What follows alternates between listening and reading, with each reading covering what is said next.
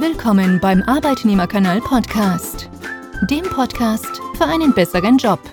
Wir helfen dir, ihn zu finden, reinzukommen und aufzusteigen. Dein Gastgeber ist Angel Perez.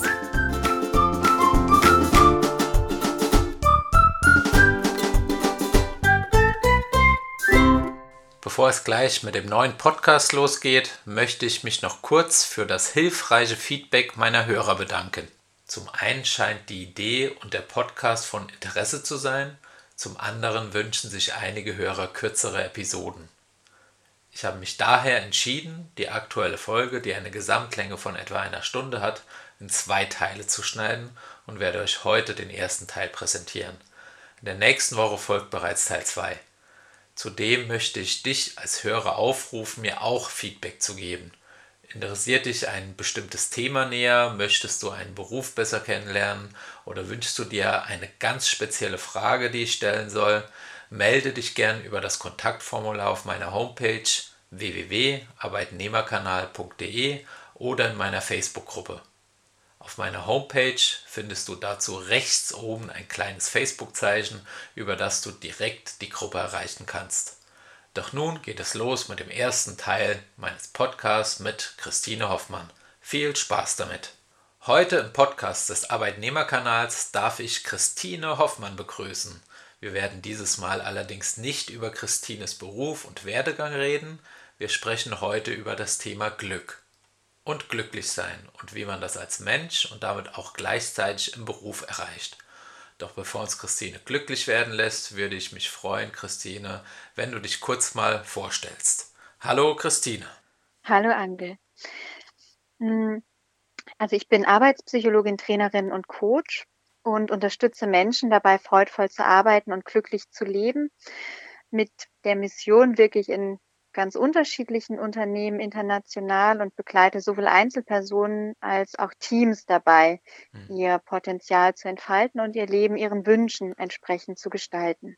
Ich habe ja ein bisschen gehadert, ob ich dich überhaupt anrufen soll, weil mir ist ja schon ganz klar, wie man glücklich wird. Äh, man muss einfach nur viel Geld verdienen und äh, dann ist man glücklich. Stimmt das?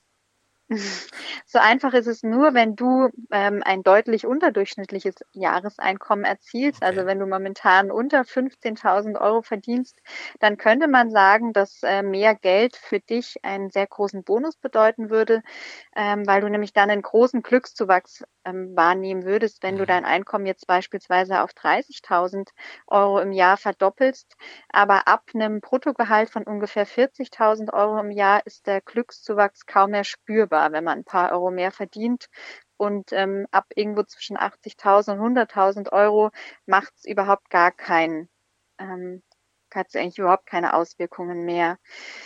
Zudem ist es auch so, dass die meisten Studien eher nahelegen, dass wenn Menschen wirklich so sehr auf ihr ihren finanziellen Reichtum ausgerichtet mhm. sind, dass sich das eher negativ sogar auf die Lebenszufriedenheit auswirkt, ähm, weil wir dann unser Leben eben ganz so diesem, man nennt es extrinsisch motiviert in der Psychologie, also man richtet sich dann sozusagen nur nach dieser Belohnung hin aus und fragt sich, wo würde ich am meisten verdienen und fragt sich dadurch weniger, welche Tätigkeiten machen mir denn Freude, wo kann ich denn auch so ein Flow erleben in der Arbeit mhm. erfahren. Und zudem ist es auch so, dass Menschen, die sich sehr viel mit dem Gedanken an Geld beschäftigen, tendenziell einsamer, einsamer sind als andere. Mhm. Und Einsamkeit ist so ziemlich das Gegenteil von glücklich sein. Du hast jetzt gesagt, wenn man über 80.000 verdient, dann nimmt das Glücklichsein nicht mehr zu mit mehr Geld. Aber ich habe so einen Eindruck, dass das irgendwo auch äh, eine gewisse Art subjektiv ist. Das heißt, wenn ich irgendwie im Beruf aufsteige, umgebe ich mich dann mit anderen Menschen, die äh, dann irgendwann einen Porsche fahren oder was weiß ich was. Und ähm, wenn die neben mir irgendwie scheinbar noch mehr Geld haben wie ich, dann äh, macht das mich unglücklich. Wenn ich hingegen neben, neben mir äh, dann diese, diese Wenigverdiener dann habe, äh, dann denke ich nur, boah, habe ich ein Glück, äh, dass ich mir äh, meinen Urlaub leisten kann und dass ich ähm, Monatsende nicht scha schauen muss, ob es reicht. Ähm, hat das denn nicht auch was damit zu tun? Ja, da hast du, da hast du völlig recht. Also ob wir jetzt viel Geld oder wenig Geld verdienen, das, da entscheidet ja vor allen Dingen darüber, mit wem wir uns vergleichen. Und wir sind umso eher zufrieden mit dem, was wir verdienen, wenn wir uns natürlich mit Menschen vergleichen, die weniger verdienen als wir.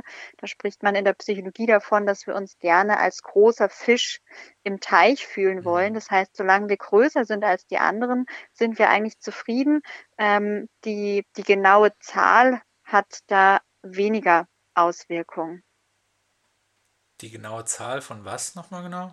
Die genaue Zahl jetzt vom Geld. Also so, okay. es, es, gibt sogar Studien, die die Menschen befragen, würden sie zum Beispiel lieber ein Jahreseinkommen haben von 120.000 Euro, wenn der Rest von ihnen, äh, wenn der Rest im Unternehmen 130.000 Euro verdienen würde, oder würden sie lieber 80.000 Euro verdienen, wenn der Rest ähm, 70.000 verdienen würden und die meisten bevorzugen das geringere Gehalt, weil sie dann mehr verdienen würden als die anderen. Das ist sehr spannend. Und beim Glück ist es übrigens auch noch so, das finde ich ganz lustig. Es gibt manche Größen, da schätzen sich die Menschen sehr also realistisch ein, also zum Beispiel wie groß sie sind. Beim Gewicht das unterschätzen die meisten Frauen schon wieder eher. Aber beim Glück ist es ganz ähnlich wie bei der Intelligenz, weil die meisten Menschen würden nämlich von sich selbst sagen, dass sie überdurchschnittlich glücklich sind oder eben auch überdurchschnittlich intelligent, obwohl das natürlich nicht sein kann, dass alle überdurchschnittlich intelligent oder glücklich sind. Also da gibt es die Tendenz, äh, sich zu überschätzen. Mhm. Das habe ich auch schon ein paar Mal getestet mit solchen sehr professionellen IQ-Tests, ist aber immer rausgekommen, ich bin Durchschnitt. Pech für mich. Okay. ja. Und wahrscheinlich würdest du aber trotzdem sagen, dass du dass Natürlich. Und ich bin auch der bessere Autofahrer. Genau, ja, beim Autofahren ist es auch so. Da würden auch die meisten sagen, sie fahren überdurchschnittlich ja. gut Auto. Jetzt gibt es aber auch Menschen, die irgendwie dann sagen, irgendwann, ähm, ja, ich will jetzt irgendwie zehn Jahre lang richtig, richtig reinhauen, richtig Geld verdienen und sind vielleicht auch dabei unglücklich, aber sagen dann, nach den zehn Jahren kann ich mich dann zurücklehnen und dann bin ich glücklich. Ist das kein Vorgehen, was gut ist?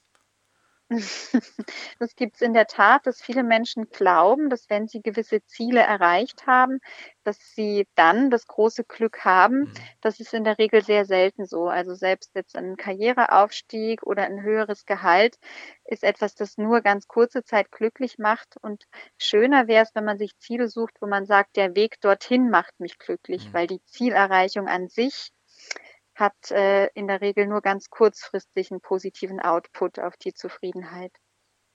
Also lieber einen schönen, langen, aber glücklichen Weg wie ein glückliches Ziel. Genau, da spricht man von Mottozielen. Also ein gutes Ziel ist zum Beispiel, wenn man sagt, ich möchte mir jeden Tag was Gutes tun oder ich mhm. möchte die Gelassenheit in meinem Leben erhöhen, dann kann ich da jeden Tag daran arbeiten, an diesem Ziel und kann mich in die Richtung weiterentwickeln.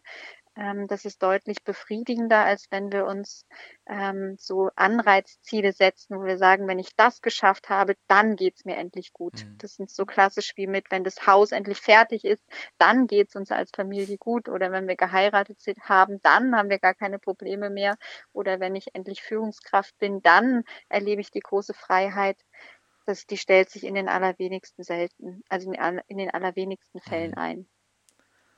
Jetzt mal eine blöde Frage. Muss man eigentlich, um glücklich zu sein, muss man da irgendwie, hat das was mit Glück zu tun? Oder umgekehrt auch, ist ähm, Glück, äh, muss man Glück haben, um glücklich zu sein? Also, wie ist es denn eigentlich?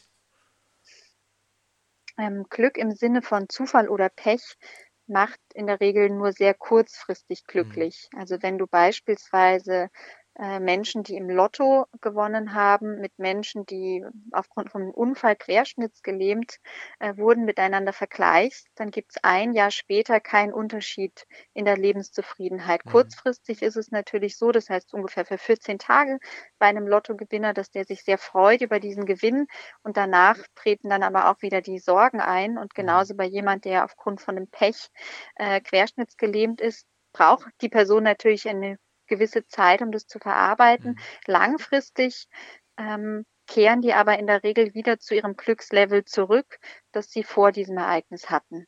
Okay.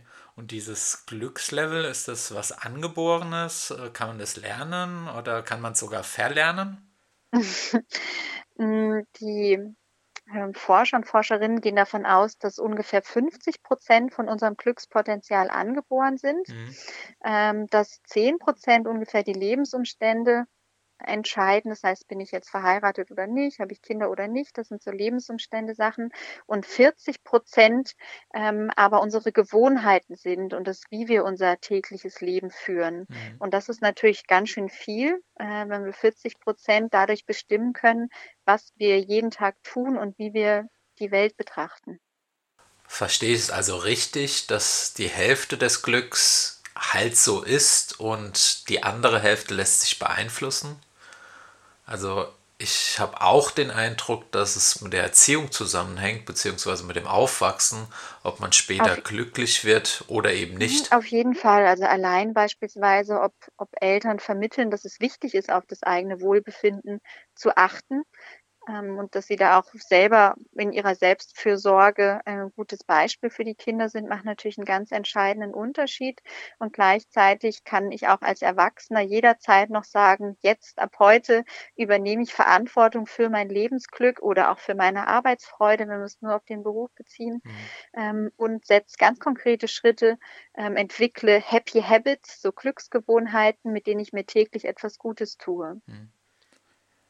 Jetzt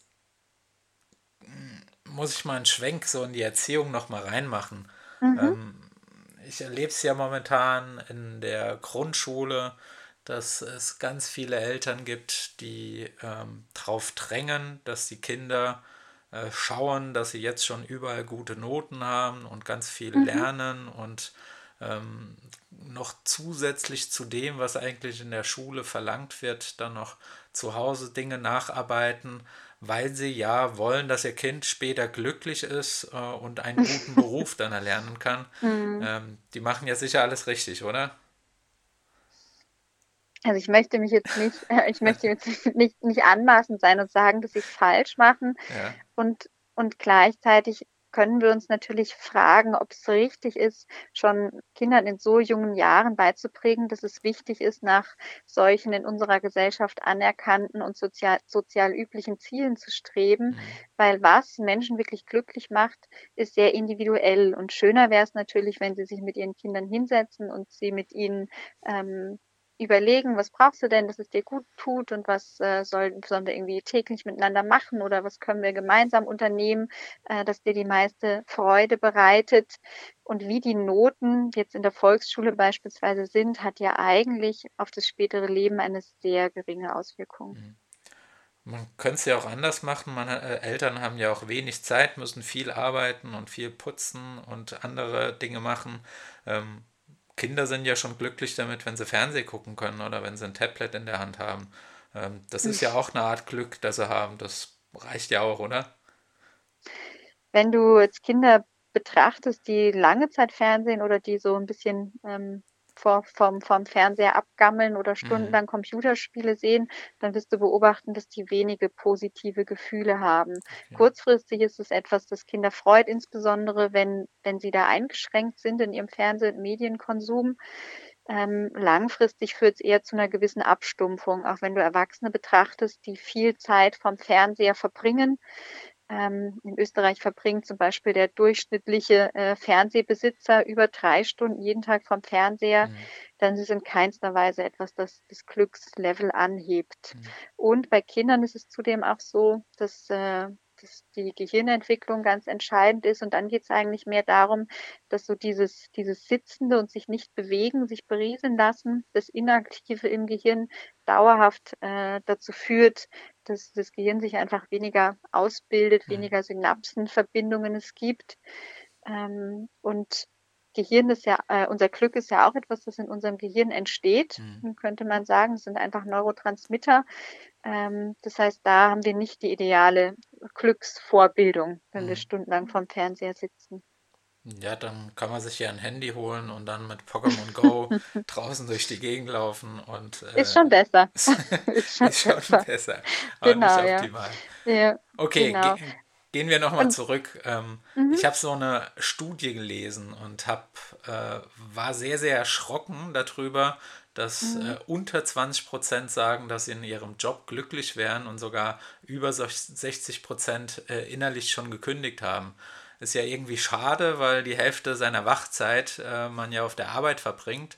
Mhm. Und ähm, was ist denn da genau dran schuld? Also wahrscheinlich die Bundesregierung oder äh, der Kapitalismus oder muss man da schon bei sich selbst suchen und seiner Einstellung?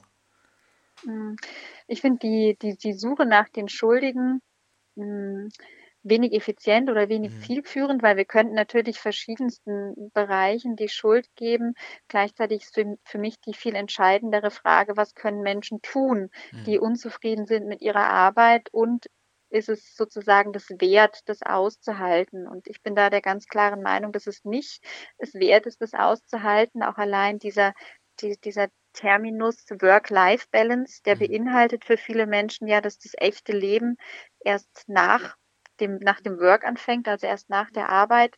Und auch das finde ich schon eine komische Sichtweise. Ich finde, es geht vielmehr um eine ganzheitliche Lebensbalance und die Arbeit sollte genauso zum Lebensglück beitragen wie das Privatleben auch. Also bedeutet, du, ich weiß nicht, ja. Ich weiß nicht genau, auf welche Studie du dich jetzt da, da beziehst. Eine so der, der bekanntesten ist ja der Gallups Engagement Index und der fragt die Person dann der fragt die Person dann auch, was so entscheidend ist für ihre Motivation. Und die meisten mhm. Arbeitnehmer und Arbeitnehmerinnen sagen, dass der direkte Vorgesetzte oder die, die direkte Vorgesetzte mhm. äh, verantwortlich ist für die mangelnde Arbeitsfreude. Und gleichzeitig machen es Mitarbeiter und Mitarbeiterinnen sich da natürlich sehr leicht damit, wenn man sagt, naja, der ist schuld daran, dass ich mich nicht freue. Ähm, und es wäre da ganz essentiell, sich dessen bewusst zu sein, dass jeder Mensch selbst verantwortlich ist für sein Lebensglück und auch für seine Arbeitsfreude. Und dass Freude an der Arbeit immer wieder auch Arbeit an der Freude braucht. Also es ist ganz normal, dass mit zunehmender Unternehmenszugehörigkeit, mit zunehmender Dauer einer Tätigkeit mhm. die Freude an der Arbeit sinkt, genau wie das auch in den meisten Beziehungen der Fall ist, dass man in der Verliebtheitsphase den anderen noch mit, äh, mit der deutlich rosaroteren Brille betrachtet wie später. Ähm, das heißt, es gibt da so einen so einen Abfall ähm, in der, im, im emotionalen Bezug, sowohl zur Partnerin oder zum Partner als auch zum Arbeitgeber. Ähm, und wir können aber so diese, diese Freude wieder aufleben lassen, wenn wir bereit sind, wirklich auch an der Freude zu arbeiten. Und das mache ich mit ganz vielen Unternehmen. Das sind dann so Workshops zum Thema, wie aus Arbeit in Klammer wieder Freude wird. Ähm, und dann schauen wir uns an, was es denn braucht, dass die Arbeit wieder mehr Freude macht. Weil also die Arbeit hat sich in der Regel ja gar nicht verändert, sondern der Mensch, der die Arbeit ausführt, betrachtet andere Dinge. Jetzt bin ich ja zum Beispiel Mensch, habe ich ja schon äh, mal erwähnt, dass der sehr, sehr stark ähm, die Herausforderung lief, liebt. Mhm. Und jetzt ist es natürlich so, wenn man jetzt zehn Jahre einen Job macht und mhm. alles schon mal gesehen hat, ähm, ist es denn möglich, innerhalb der gleichen Position äh, das gleiche Glück nochmal zu finden? Also es ist auf jeden Fall möglich, innerhalb einer Position äh, wieder das also das genau dasselbe Glück wird es nicht sein wie zu Beginn, aber ein mhm. Glück, das genauso erfüllend ist, zu erleben, genauso wie es auch möglich ist, mit der Partnerin oder dem Partner ähm, wieder das wieder ein großes Glück zu erleben, äh, das man zu Beginn hatte. Ähm, ganz entscheidend ist da, wo wir unseren Aufmerksamkeitsscheinwerfer hinlegen. Also mit dem Aufmerksamkeitsscheinwerfer meine ich, dass Menschen äh, von all den Sinnesreizen, die auf uns einströmen, in der Regel nur 0,05 Prozent bewusst wahrnehmen. Das mhm. heißt, wenn wir an unsere Arbeit denken und jetzt beispielsweise jemand sagt, meine Arbeit ist total mühsam, dann nimmt er genau die 0,05 Prozent von der Arbeit wahr, hat diese 0,05 Prozent in seinem Aufmerksamkeitsscheinwerfer drin, die mühsam sind. Und gleichzeitig gibt es ja aber auch viele andere Dinge, die positiv sind, die in dem Moment nicht wahrgenommen werden. Dass man vielleicht äh, äh, immer, wenn man hinkommt, nett mit den Kollegen plaudert, dass es Aufgaben gibt, die sehr leicht fallen, dass es Erfolgserlebnisse, auch viele Erfolge, die wir euch solche studieren können, ähm, spüren wir gar nicht, weil wir sie nicht wahrnehmen. Und wenn wir allein allein den Aufmerksamkeitsscheinwerfer wieder verändern, hin auf die Dinge, die bewahrenswert sind, die freudvoll sind, die uns stärken, dann haben wir schon einen richtigen Boost in der Arbeitsfreude, mhm. auch wenn wir an den Rahmenbedingungen gar nichts verändern. Also bedeutet das, dass wir eigentlich äh, verlernen, dorthin zu gucken, wo äh, unser Glück ist und immer nur das Negative wahrnehmen. Genau, wir haben eine deutliche Negativitätsverzerrung in unserer Wahrnehmung. Äh, die haben wir sowieso schon. Und desto länger wir an einem Platz sind, desto stärker fallen die negativen Dinge in unser Blickfeld. Und dann könnte man noch sagen, dass es sich insbesondere am Arbeitsplatz, wo ja viele Menschen zusammenkommen, noch gegenseitig verstärkt. Da spricht man dann von einer Negativitätsspirale, weil die meisten Menschen neben dem Frontallappen auch noch einen Jammerlappen haben und glauben, bei allem Negativen, was sie so wahrnehmen, besteht Meldepflicht. Das heißt, in der Arbeit gibt es ja ein ausgeprägtes Klima, sich über die Dinge auszutauschen, die einen stören. Und dadurch gibt es dann aber so eine, so eine kollektive Verstärkung der Negativität. Auch beispielsweise, wenn es einzelne Kollegen oder Kolleginnen gibt, die weniger gemocht werden, dann besteht auch die Tendenz, dass man sich immer wieder über diese Kollegen austauscht. Und irgendwann hat man dann den Eindruck, dass man gar nicht nur die, die eigenen Erlebnisse mit dieser Person hat, die irgendwie negativ gewesen sind, sondern auch noch all die anderen, die, die fühlt man dann oder erinnert man mit. Und dadurch wird es immer schwieriger, mit den entsprechenden Kolleginnen gut umzugehen. Es ist doch so schön einfach, ein gemeinsames Feindbild zu haben. Und ich wollte ja genau, auch, dass die Frau Merkel da schuld ist. Den letzten Punkt habe ich jetzt nicht verstanden. Ich habe nur gesagt, äh, die Frau Merkel soll doch immer dran schuld sein. Genau, genau, genau, ja. Und da sprichst du in der Tat ja. was ganz Wahres an, weil es nämlich wenige Dinge gibt, die Menschen so zusammenschweißen als ein gemeinsamer Außenfeind. Und auch mhm. dieses gemeinsame Sudern, Raunzen und Mosern, wie wir in Österreich sagen, ist etwas, das Menschen zusammenschweißt. Wir empfinden Nähe dadurch, dass wir eine ähnliche Sichtweise haben. Und ja, dieses, dieses Schimpfen hat einen ganz großen sozialen Bonus sozusagen, weil es Menschen zusammenschweißt und gleichzeitig macht es natürlich überhaupt nicht glücklich. Hm. Kann man es denn nicht einfach rumdrehen? Also wenn da irgendwo ein Minus und ein Pluspol ist, dass man sich ein gemeinsames Ziel irgendwie nimmt und dass das genau das Gegenteil bewirkt? Oder ist das auch eine gute Methode? Auf jeden Fall. Also allein, äh, wenn jetzt zum Beispiel die Zuhörer und Zuhörerinnen mhm. ähm, in die Arbeit gehen morgen und dort beginnen, sich mit den Kolleginnen darüber auszutauschen, was ihnen denn heute schon Freude gemacht hat, mhm.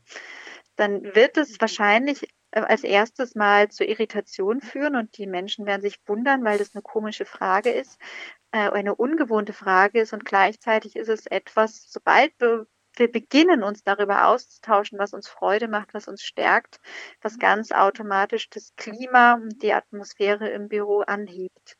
Also das nächste Mal, wenn, wenn du jemanden fragst, wie geht's und der andere sagt gut, dann lass das Gespräch nicht gleich vorbei sein, sondern frag mal nach, ah, und was hat dir dazu geführt, dass es dir gut geht und was macht dir denn, was hat dir denn heute schon Freude gemacht oder was sind die Dinge, die dich gerade besonders faszinieren in, in deinem Leben und dann können wir so, so Stück für Stück dieser, dieser Negativitätsverzerrung entgehen. Ja.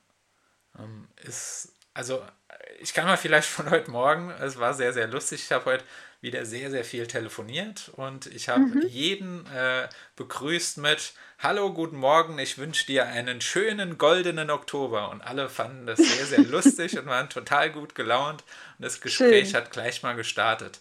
Also ist vielleicht auch irgendwo Humor äh, ein, ein guter Faktor, den man da einsetzen kann. Auf jeden Fall. Lachen ist unheimlich befreiend. Ja, das ist super. Ja. Ähm, hast du denn du hast ja gerade schon äh, einen Tipp gesagt, einfach mal morgens in, auf die Arbeit kommen und nicht vom Stau sprechen und nicht von äh, gestern Abend musste ich noch Mails und da kam noch was rein und sonst was, sondern eben was Positives machen. Gibt es denn noch andere konkrete Tipps, äh, die, die unsere Hörer mal ausprobieren könnten, ob es jetzt eine Kleinigkeit ist oder was, wo man mittel- oder langfristig dann einfach ähm, an seinem Glücklichsein arbeiten kann? Ähm, auf jeden Fall. Also zum einen ist Glück sehr individuell, aber was jeder Mensch tun kann, ist sich zu fragen, was bedeutet für mich Glück denn eigentlich und wann fühle ich denn am meisten Glück? Und ich habe ja vorhin schon davon gesprochen, dass wir so eine Eigenverantwortung für unsere Lebensfreude tragen. Und eine ganz einfache Sache, die jeder und jede machen kann, ist sich mal hinzusetzen und eine Liste zu schreiben mit Tätigkeiten, die, wo man sich sicher ist, wenn man die macht, und es ist gut zum Beispiel mindestens fünf Dinge aufzuschreiben, äh, bei denen man weiß, wenn ich die mache und mhm. die dauern nur maximal fünf Minuten und danach geht es mir vorher, danach geht es mir besser als vorher. Also Glücksgewohnheiten aufzuschreiben ähm, und sich dann auch noch zu überlegen, wenn ich mir jetzt eine Stunde Zeit nehmen mhm. möchte, weil manchmal kommt man vielleicht von der Arbeit und es war ein anstrengender Tag und man sagt, heute Abend investiere ich noch eine Stunde in meine Freude, was man dann tun kann, was eine Stunde dauert, wo man sich sicher ist, danach geht es einem besser als vorher. Und wenn man solche Glücksgewohnheiten für sich auflistet, die kann man auch irgendwo hinhängen, zum Beispiel auf der Innenseite vom Kleiderschrank, wo es die anderen nicht sehen, dann können Menschen immer dann, wenn sie irgendwie gerade ein bisschen unzufrieden sind, hingehen, auf diese Liste schauen, sich eine Sache raussuchen und, und das machen. Ist ja auch eine typische Aufgabe, die man äh, Patienten mit Depressionen gibt, mhm. dass sie Dinge aufschreiben sollen. Ähm, okay, aber Depressionen würde ich sagen, ist ein anderes und ein weitläufiges Thema. Das können wir vielleicht nochmal wann anders aufdecken. Und das war's auch für den ersten Teil dieses Podcasts. Wenn es dir gefallen hat, kannst du dich auf nächste Woche und weitere 30 Minuten Glück freuen. Also bis nächste Woche. Ciao, ciao. Dir brennt ein Thema unter den Nägeln? Kontaktdaten und weitere spannende Informationen findest du auf arbeitnehmerkanal.de. Vielen Dank fürs Reinhören und bis bald.